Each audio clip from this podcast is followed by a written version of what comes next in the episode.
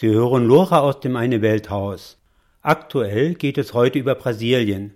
Wir bringen heute ein Gespräch mit Emilio Astuto vom Gewerkschaftsdachverband TSB Conlutas aus Brasilien. Wir haben dieses Gespräch am 12. Juni, am Tag der Eröffnung der WM geführt, im Eine Welthaus. Zur Unterstützung der sozialen und gewerkschaftlichen Proteste wurden an diesem Tag vor dem brasilianischen Konsulat in München protestiert, am Freitag in Berlin und am Samstag in Zürich vor dem Hauptquartier der FIFA. In den Nachrichten sind Bilder von brutalen Polizeieinsätzen in Brasilien gezeigt worden, vom Tag der Eröffnung, was an die Zeiten der Militärdiktatur in Brasilien erinnert. Emilio Astuto. Unglaubliche Brutalität, die uns erinnert in der Zeit der Militärdiktatur von Brasilien von 1964, also 50 Jahre von 1964 bis 2014. Und wir befinden uns in einer Situation von Ausnahmezustand wegen des Big Business des FIFA-Standards. Im Gespräch gehen wir auch auf die korrupten Strukturen der FIFA ein. Es mutet schon etwas seltsam an, wenn nur von Schiedsrichterfehlentscheidungen geredet wird ein falscher Elfmeter für Brasilien und dem unmittelbaren Konkurrenten Mexiko werden gleich zwei reguläre Tore aberkannt. Wenn der Kopf der FIFA stinkt, warum sollen dann die unteren Scharchen wie die Schiedsrichter sauber sein?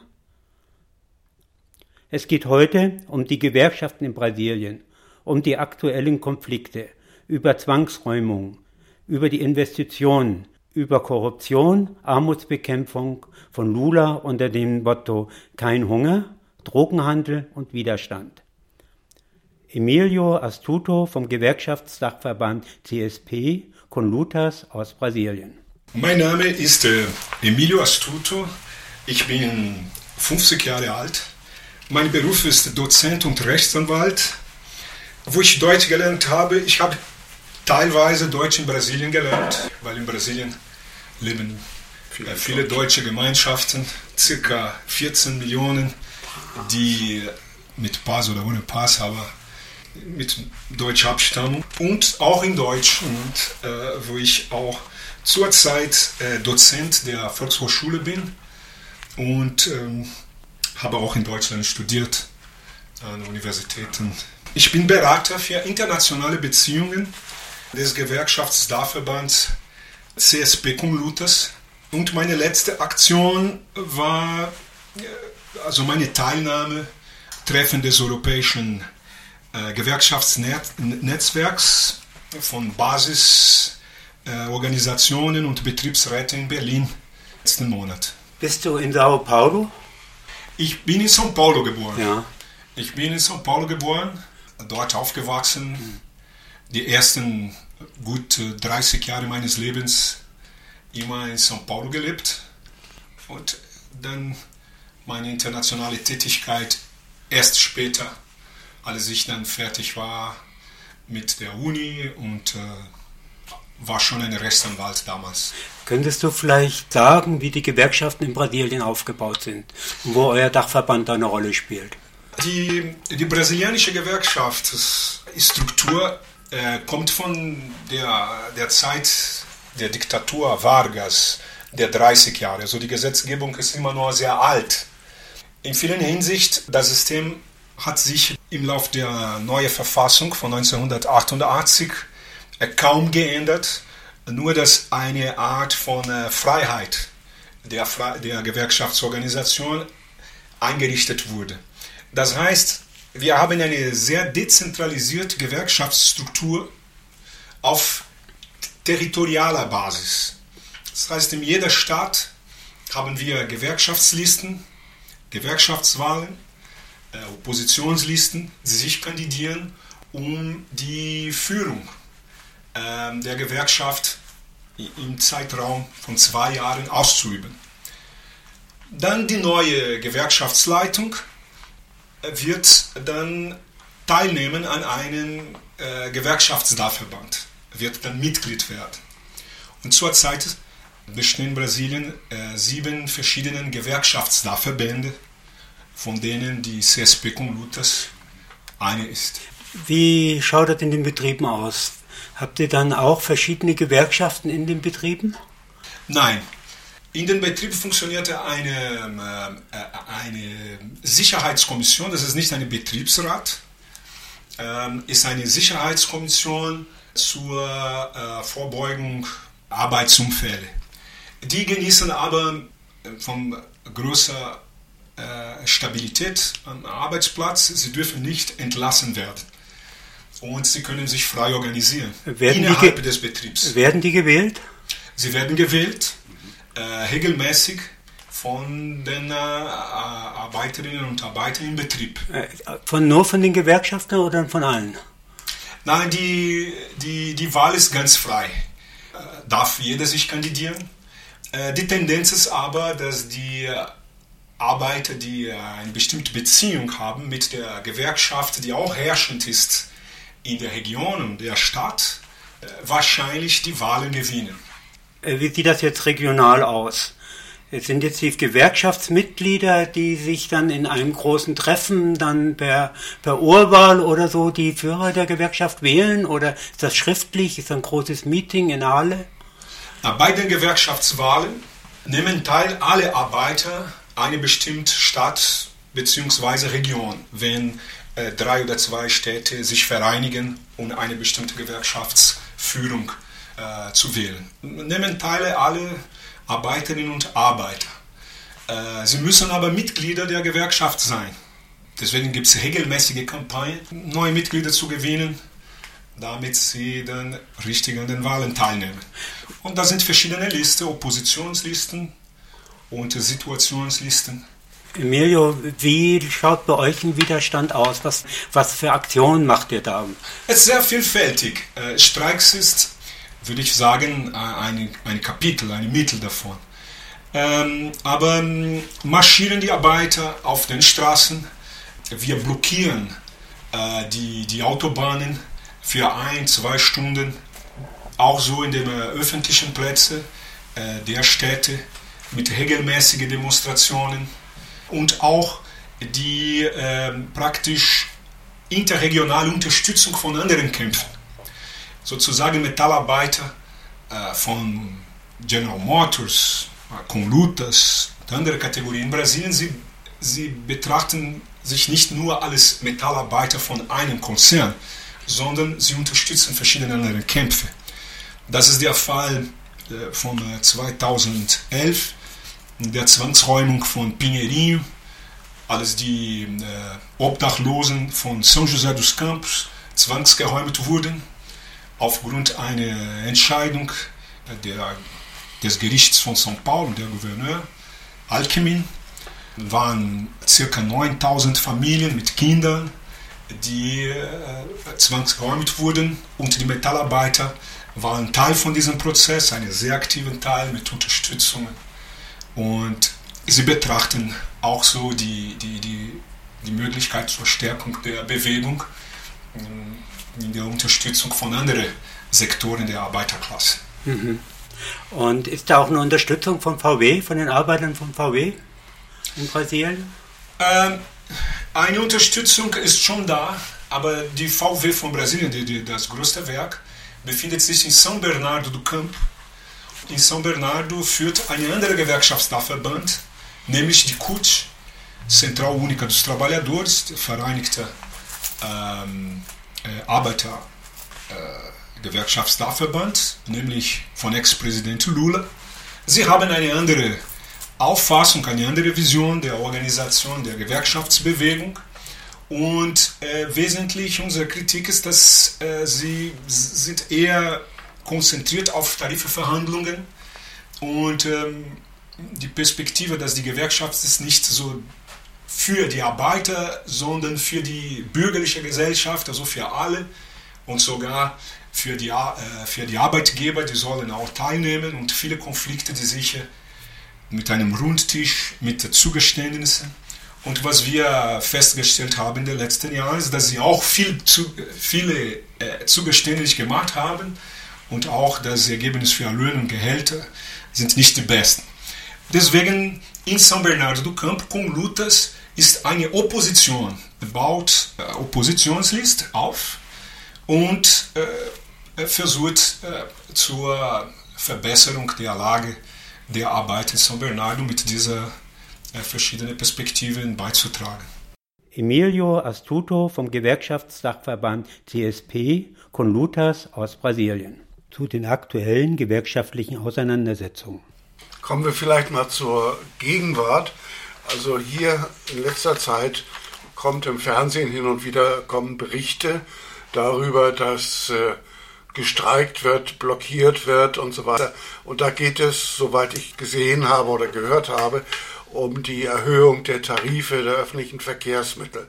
Äh, wieso ist das gerade der Anlass für solche Streiks und oder andersrum, wo liegen vielleicht die Ursachen für die Streiks und für, die, für den Widerstand? Die, die Lage des Transports, des, des Verkehr, Verkehrsmittels in São Paulo ist in vielen Hinsichten chaotisch. São Paulo ist, ist eine Stadt zurzeit mit 21 Millionen Menschen. Rio 13 Millionen Menschen. Äh, sind mehrere Städte von Brasilien, Fortaleza, äh, Salvador selbst, sie haben mehr als 5 Millionen Menschen. Und ähm, äh, dann haben wir komplexe Probleme, die, die haben mit solchen Megastädten zu tun. Die so. sind Probleme, die nicht ganz einfach zu lösen sind. Aber in vielen Hinsichten, was man sieht, dass in der letzten Zeit sehr wenig im äh, öffentlichen Transport investiert wurde. Äh, Privatautos, äh, kleine Vans äh, sind äh, immer mehr die Regel und der öffentliche Verkehr wird prekarisiert. Ich zitiere zum Beispiel ein Beispiel, was die, die U-Bahn-Linien in São Paulo betrifft. In den 80er Jahren arbeiteten in der U-Bahn von São Paulo 10.000 U-Bahn-Arbeiter und waren 1,5 äh, Millionen Menschen transportiert. 2014, also jetzt, in unserer Zeit, arbeiten 8000 U-Bahn-Arbeiter, das heißt 2000 U-Bahn-Arbeiter weniger und werden 4,5 Millionen Bürger von São Paulo täglich transportiert. Und die Investitionen wurden auch nicht durchgeführt. Es gibt eine Intensivierung der Arbeitszeit und gleichzeitig Korruption.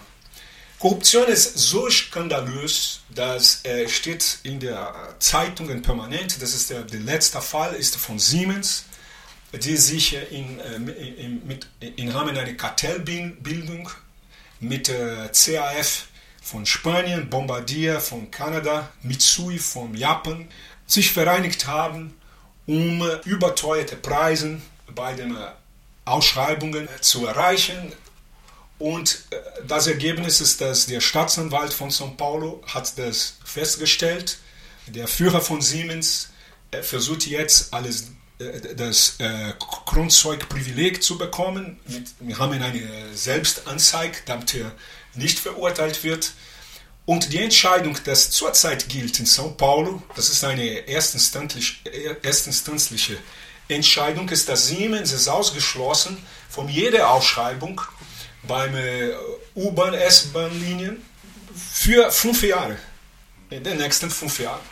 Natürlich gibt es die Möglichkeit für Appellation, also sind dabei, das zu organisieren, aber es ist ja bekannt, dass die Mechanismen der Korruption sehr stark sind. sind äh, Wagen, die von Spanien importiert wurden und sie passen nicht in den Tunnel von São Paulo.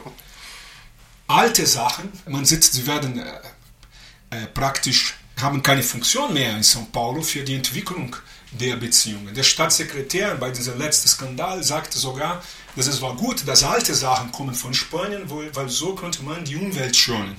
Aber man sieht, das sind, Grund, das sind Probleme mit der Korruption und das betrifft direkt die U-Bahn-Linien, die S-Bahn-Linien von São Paulo. Und so ist die Lage bei den äh, Busstrukturen. die, die, die Busarbeiter haben äh, bestreikt vor zwei, zwei Monaten äh, für sieben Tage und da sind so Kolonnen von Bussen in der ganzen Stadt. Die Stadt bewegt sich nicht. Es ist praktisch eine Generalstreik, die nicht als solche deklariert wird, aber wenn der Transport stoppt, die, die ganze Stadt ist gezwungen, auch nicht zu arbeiten. Und, und welche Rolle spielt die Investitionen in die Weltmeisterschaft, äh, Fußball-Weltmeisterschaft? Da gibt es ja auch äh, Proteste dagegen, ne? gegen die riesigen Investitionen, die da getätigt werden und woanders ausbleiben. Richtig. Äh, diese Sachen sind äh, sie hängen zusammen. Nämlich die Angabe, die praktisch so allgemein akzeptiert wird, ist, dass die, äh, die Bundesregierung hat 9 Milliarden Dollar in die, äh, in die neue Fußballstadien. Einige wurden gebaut, andere umgebaut. Andere Quellen behaupten, dass wir kommen zu 20 Milliarden Dollar weil da kommt so die Unterstützungen, also Steuervergünstigungen für Sponsoren, für die äh, großen Hotelsketten, äh, die bezahlen keine Steuer mehr in dieser letzten Zeit. Und wir aus, äh, aus der Gewerkschaftsbewegung, wir glauben, dass wir, wir kommen gut zu 40 Milliarden Dollar, so etwas wie in die Organisation von Sochi, die, dieser äh, Olympische Spiele. Also das ist eine, war ein großes Projekt und die Unterhaltungsindustrie, diese Perspektive von Mega-Events, die großen Samba-Schulen, Rock in Rio, Olympische und Paralympische Spiele äh, zu organisieren und Brasilien praktisch als Zentrum von dieser Festlichkeiten die ganze Welt zu präsentieren. Also viel Geld in dieser Art äh, von Unterhaltung, sehr, wenige, sehr weniges Geld in Bildung, Gesundheit, Wohnung, Agrarreform und auch die verschiedenen Zwangsräumungen in den Favelas, in die, von den indianischen Gemeinschaften. Das ist der Fall von Maracanã da. Das ist eine von den FIFA-Anforderungen, weil das der Maracanã sollte renoviert werden, also mit Luxus. Und hinter der Maracanã, äh, vor der Favela da Mangueira, befindet sich, befand sich das Museum der, der Indianer wir haben immer geglaubt, dass es wäre für die Ausländer, für die, die, die Fans, die kommen von Ausland, die wollen Brasilien besuchen, dass es wäre eine interessante Sache, nämlich dieser Kontakt mit den Indianern in Brasilien zu haben, und zwar in Rio de Janeiro. Aber die, der Befehl der, der Regierung von Rio de Janeiro, Herr Sérgio Cabral, war, war dass die, das Museum sollte äh, geräumt werden und äh, wurde ein großer Polizeieinsatz mit also eine internationale Reperkussion, sieht man das überall, YouTube, da sieht man Szenen von einer unglaublichen Brutalität, die uns erinnert in der Zeit der Militärdiktatur von Brasilien von 1964, also 50 Jahre von 64 bis 2014 und wir befinden uns in einer Situation von Ausnahmezustand wegen des Big Business des FIFA-Standards.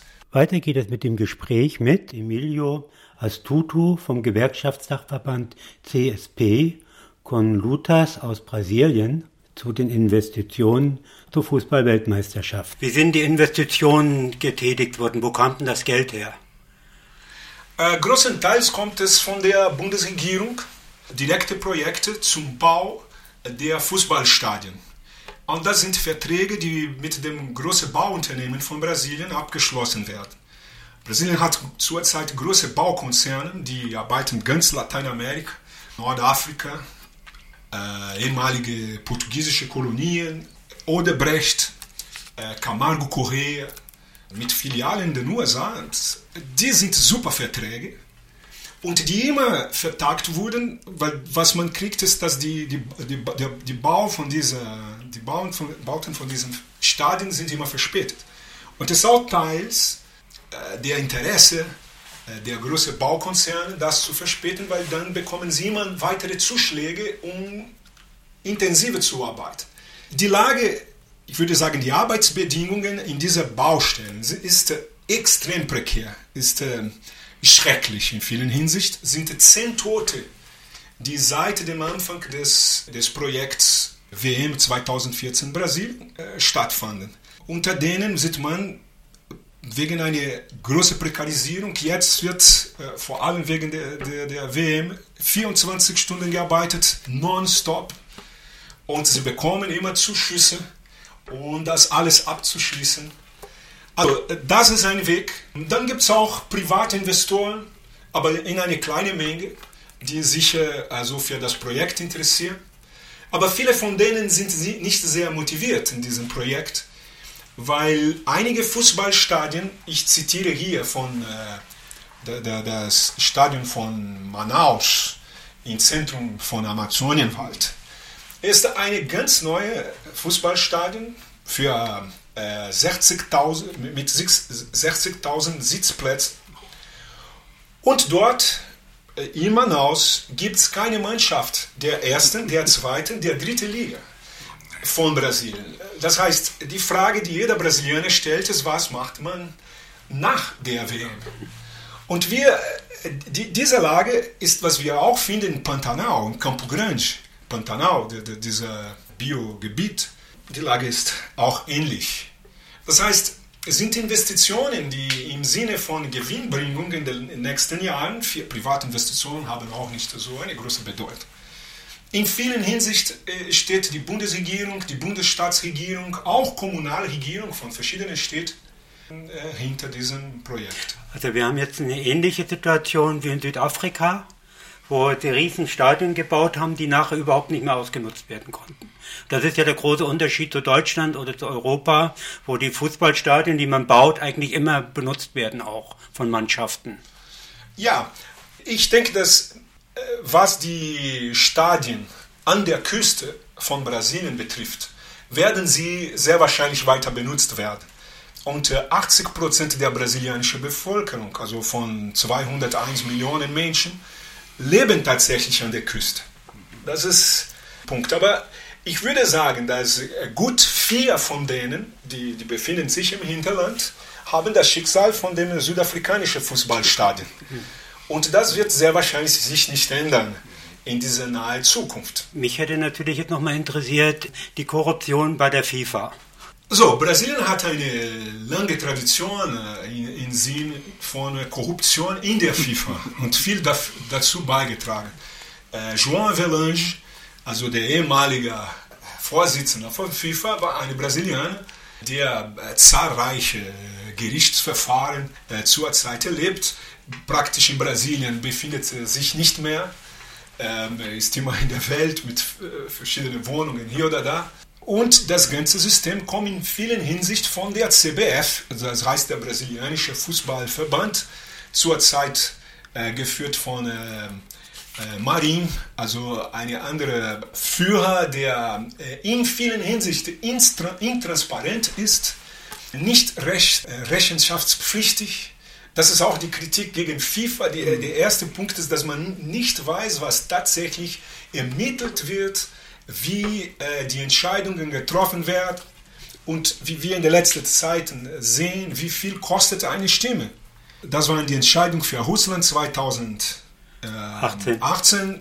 Katar 2022, sagt man das offensichtlich und ähm, schaut man viele Reportagen über das Thema und scheint, das bewegt nicht so die, äh, die, die, die Leiter von FIFA, die treffen immer nur ihre Entscheidungen. Das CBF von Brasilien in vielen Hinsichten ist sehr suspekt. Brasilien ist Teil von dem Comebol, ist die Organisation des Fußballs in äh, Südamerika, zusammen mit Argentinien, äh, Venezuela. Das ist das Fußball von Südamerika, die in vielen Hinsichten auch mit der Korruption zu tun hat.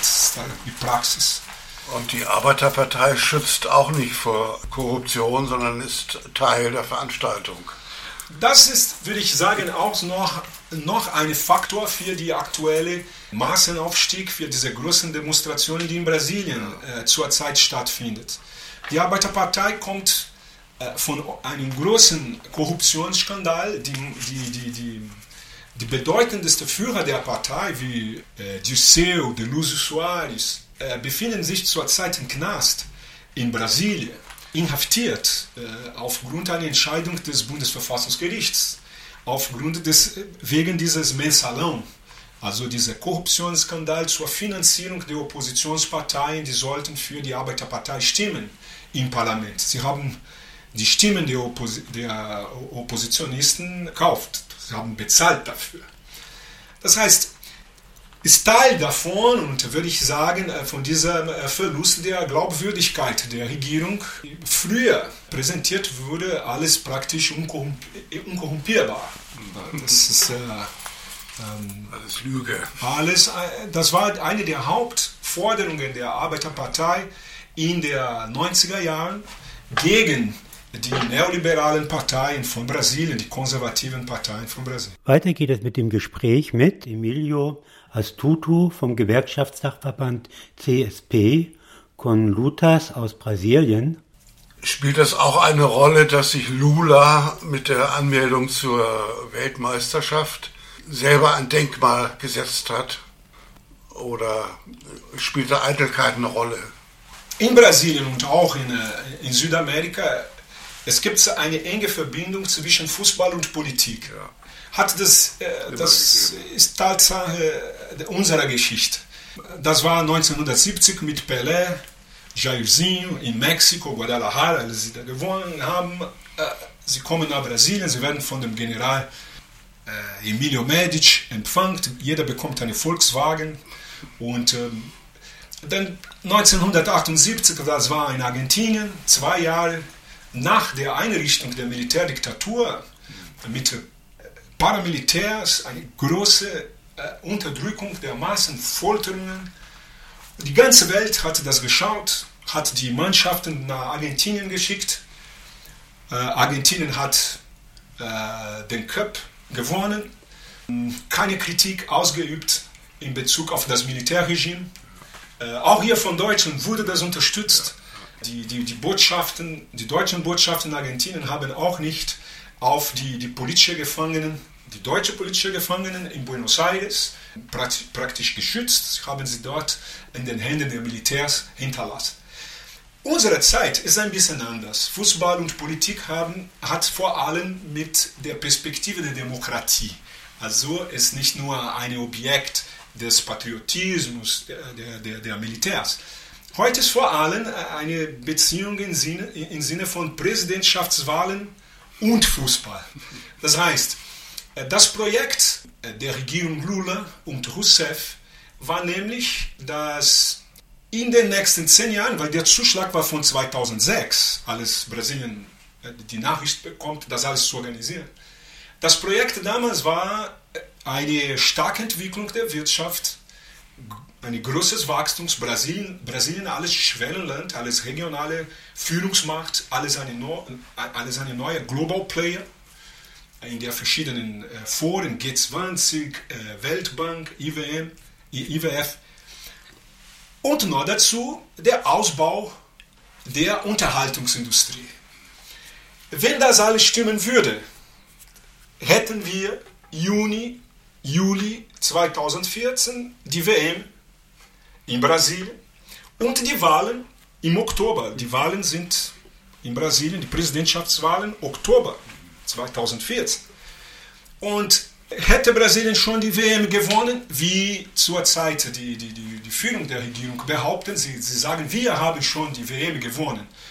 Und sie haben sogar nicht gespielt, weil sie denken, mit der Organisation, mit dem Bauten von äh, Stadien haben wir schon Denkmäler gesetzt. Niemand wird uns vergessen. Ist diese Gigantomanie, dieser Großwahnsinn, so wie der Staudamm in Belo Monte, das äh, Projekte, die halb Jahr funktionieren und man baut während zehn Jahren. So dachten sie, sind die Präsidentschaftswahlen schon entschieden. Aber sie haben tatsächlich nicht sehr äh, mitgerechnet, dass die Bedürfnisse der Massen sich ändern würden. 2003, 2004 wurde das Nullhungerprogramm, äh, die später Familienhilfe umbenannt, in Familienhilfe umbenannt wurde, und verschiedene andere äh, Sozialprojekte, Auffangsprogramme, um die Armut, die extreme Armut in Brasilien zu bekämpfen. Wenn wir sehen die, die, die, die Entwicklung der, der Einkommen in Brasilien, werden wir tatsächlich behaupten, dass es gibt viel weniger Armen in Brasilien.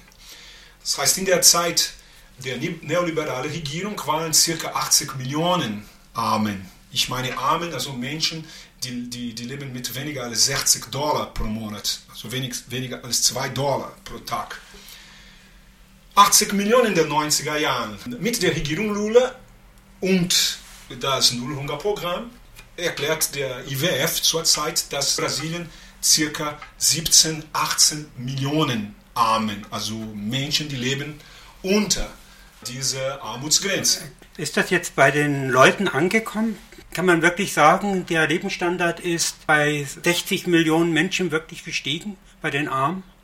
Man stellt fest in Brasilien, dass das Land sich äh, geändert hat, dass der Aufstieg der Mittelschicht ist anwesend, weil äh, der Unterschied zwischen Armen na, und äh, so praktisch knapp über die Armutsgrenze zu leben, das ist was passiert mit diesen Menschen, die nicht mehr Armen sind und die nicht mehr arm gewesen waren in den letzten zehn Jahren. Äh, sie leben statistisch nicht mehr alles Armen, sondern alles äh, Menschen, die knapp über die Armutsgrenze. Also sie, sie leben mit 61 Dollar, mhm. mit 62 Dollar oder ein bisschen mehr, wenn sie Kinder haben. Das hat erlaubt, dass auf jeden Fall die Menschen haben, haben mehr Geld in der Tasche. Und sie wollen was unternehmen. Sie denken, jetzt ist unsere Zeit. Stefan Zweig äh, hat ein Buch, in dem er sagt, Brasilien, das Land der Zukunft. Man glaubt jetzt in Brasilien, dass äh, Brasilien ist schon ein Land der Gegenwart. Jetzt ist die Zeit gekommen, um diesen Lebensstandard zu verbessern und äh, mehr zu erzielen. Und die Menschen haben sich auch geändert und sagen, wir wollen mehr, wir wollen bessere Qualität, wir wollen einen Transport, die tatsächlich uns erlaubt, nicht also drei Stunden in einem Stau zu erleben oder mit Busse, die Subtopf sind von Menschen, die werden transportiert, praktisch alles eine Art von Menschenmassenhaltung. Die, das sind die Bedingungen in den großen Megastädten. Das heißt, die Menschen leben immer nur prekär.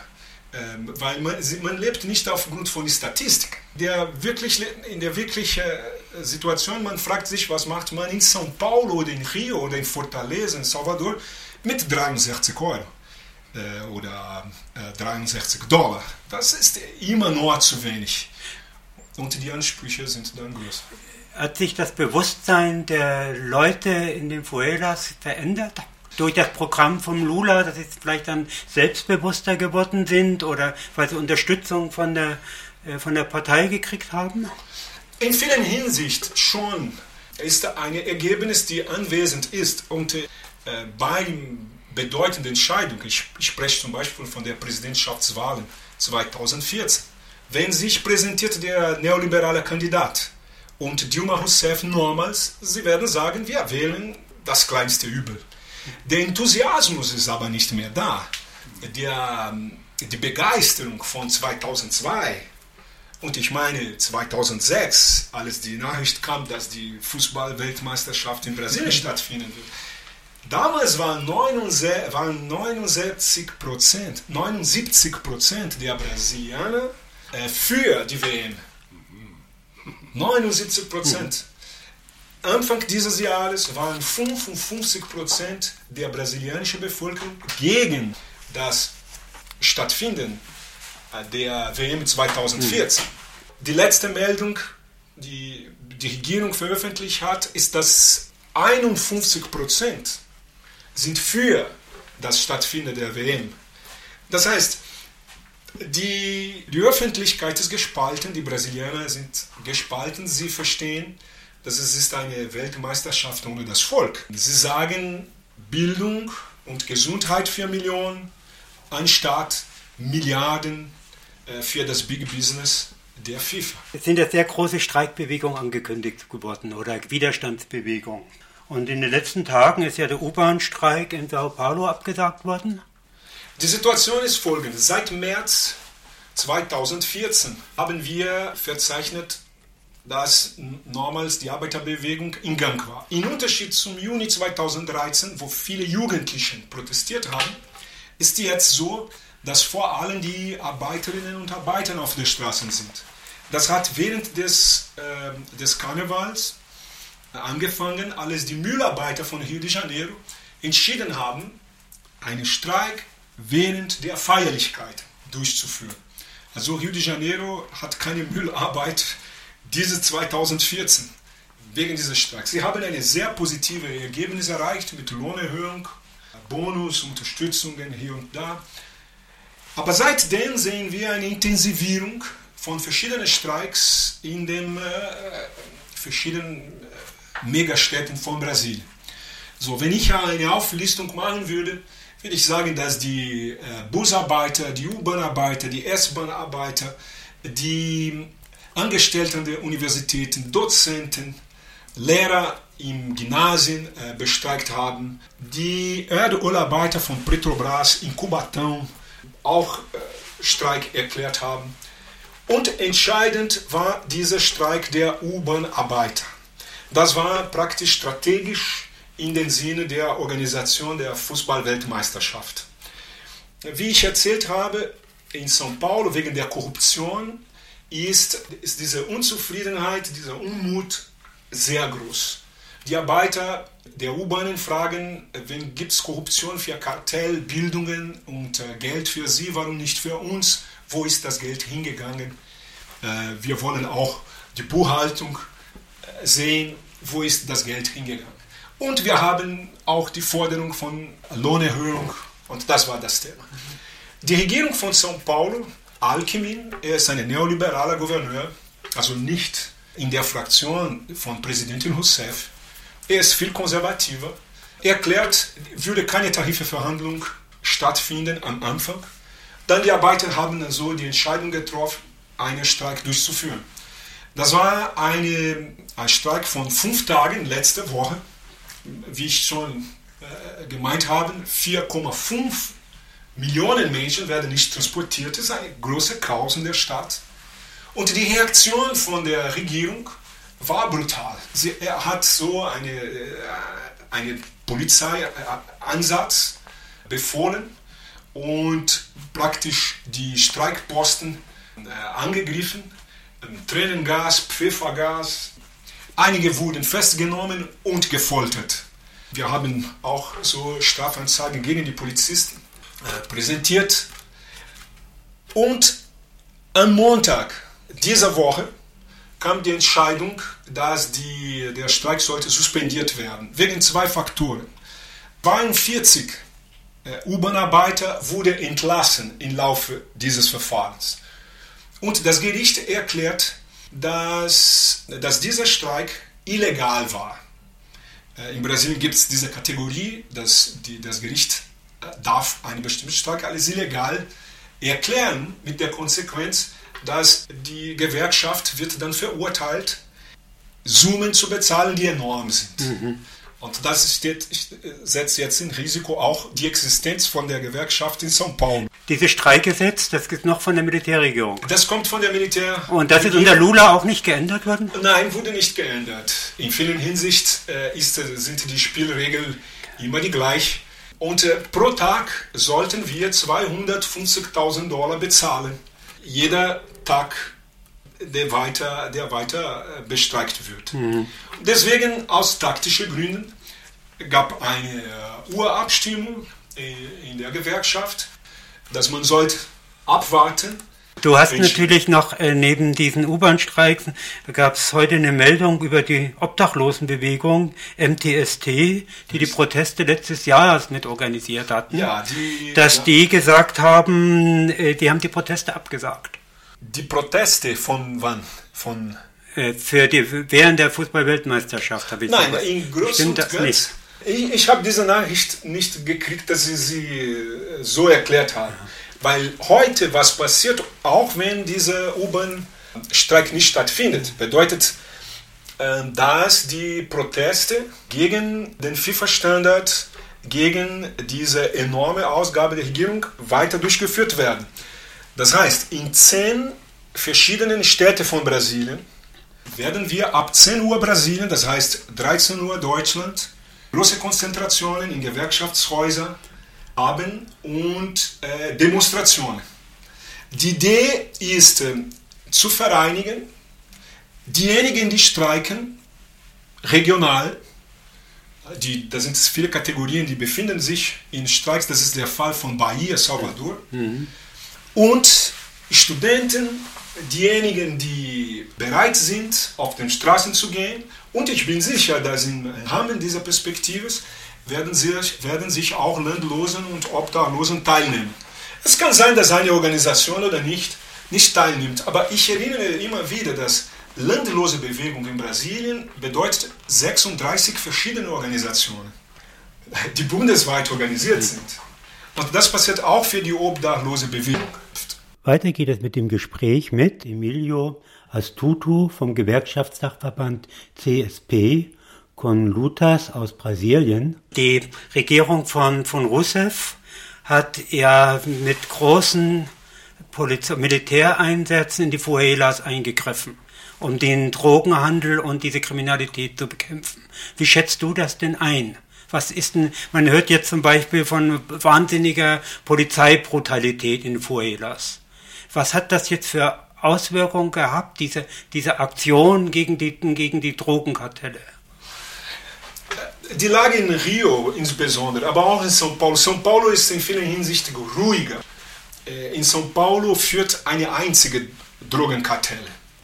Und da gibt es keine Kompetition mit verschiedenen äh, Konkurrenten. In São Paulo ist die, die Drogenkriminalität ist viel organisierter. Sie haben Organisationen in den großen äh, Strafvollzugsanstalten funktioniert. In Rio ist was anderes, weil da sind drei oder vier verschiedene Organisationen, die kämpfen um den verschiedenen Favelas, da wo sind die Orte, äh, wo tatsächlich äh, Droge, äh, Drogen äh, verhandelt wird. Letztes Jahr, aufgrund der Annäherung der WM 2014, wurde eine Art äh, von, ähm, würde ich sagen, informelle Absprache zwischen Regierung und Militärs und Vertreter der Drogenkartelle, also in der verschiedenen Beziehungen, die sie haben. Wie Sie wissen, die Polizei in Rio ist extrem korrupt, äh, sind Paramilitärs, die kontrollieren auch Favelas. Und die Absprache war, dass während der WM sollte die Lage ruhig sein. Das war letztes Jahr.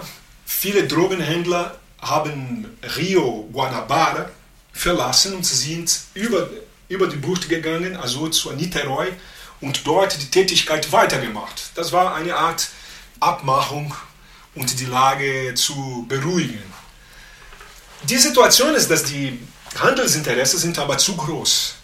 Und ähm, äh, die Sachen, dass Touristen kommen, Ausländer mit einer sehr hohen Kaufkraft, bedeuten das in vielen Hinsicht, die wollen auch in Rio de Janeiro operieren. Mhm. Diese Absprache wurde in der Praxis nicht mehr beobachtet, nicht mehr respektiert. Die Kartell von São Paulo hat auch Rio de Janeiro unterstützt, damit die Verbreitung äh, der, der Drogengeschäfte in der Stadt sich potenzieren könnte. Und dann kam die Entscheidung von äh, Sérgio Cabral, Dilma Rousseff, dass ein Polizeieinsatz mit einer eine große Aktion und auch mit der Unterstützung der brasilianischen Armee und äh, sie wurden im Rahmen dessen begleitet von der nationalen Sicherheits Sicherheitskraft. Also sind die besten Polizisten von Brasilien, die, die im Rahmen von einer ähm, verschiedenen Prüfungen alle solche festgestellt mhm. werden. Also diese verschiedenen Kräfte haben dann die Favelas angegriffen, um zu versuchen, die Drogenführer, äh, die, Drogen, die, Drogenbanden äh, praktisch niederzuschlagen und äh, Polizeieinheiten innerhalb der Favelas zu gründen. Der Widerstand der, der Menschen der Favelas leben, und ich wiederhole immer, sind Arbeiter, sind Arbeiterinnen, die da drin wohnen, zwischen zwei großen äh, Kämpfer, das heißt Regierung, Polizei, Armee und auf der anderen Seite die bewaffnete Drogenkartelle. Und dazwischen ist das Volk, mhm. dazwischen sind die Arbeiter, die täglich zum Rio de Janeiro gehen, um seine äh, Arbeitszeit durchzuführen. Die fühlten sich extrem angegriffen, desrespektiert und der Widerstand ist gewachsen äh, am Anfang stand bei uns in den Zeitungen immer dann, dass die Bevölkerung diesen Polizei-Militäreinsatz sehr unterstützt hat. Ist das wahr? Ist Teil von der Propaganda, ist Teil von der. Man sagt, dass ähm, die viele Favelas sind befriedigt. Mhm. Aber wenn man betrachtet, dass in Rio gibt es zurzeit 1006 Favelas, die, die äh, beim Oberbürgermeister, beim Rathaus gemeldet sind und von denen 30 oder 31 befriedigt sind, sieht man, dass diese Art von Werbung, sozusagen, dass die Befriedigung der Favelas ist schon eine Wirklichkeit, sehr weit von der Wirklichkeit ist. Es ist eine Hoffnung in vielen Hinsichten für alle, die in der Favelas leben. Dass sie, traumen, sie traumen davon, dass tatsächlich Ruhe kommt. Obama war 2000, äh, äh, Ende 2011 in Brasilien, hat, hat die Präsidentin besucht und wollte die City of God, Cidade de Deus, das war von, von Film, besuchen. Und ist hingegangen. Mit, ist hingegangen, wurde praktisch erlaubt von den Drogenkartellen, dass er in Cidade de Deus anwesend war. Aber er ist hingegangen mit den Bodyguards, mit ähm, diesem ne, Sonnenbrille äh, bewaffneten und so.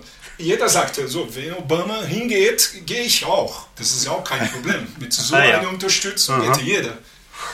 Und viele haben vor, äh, vor dem Fernsehen behauptet, es wäre wunderbar, dass jeden Tag in dieser Favela so die Ruhe herrschen würde, wie an dem Tag, dass Obama hier gekommen ist. Aber es ist schade, dass er kommt nur einmal im Jahr. Weil es, wir haben kein Problem, dass Obama hingeht, ja. um zu sehen, wie die Häuser sind. Das ist okay. Viele Touristen machen das.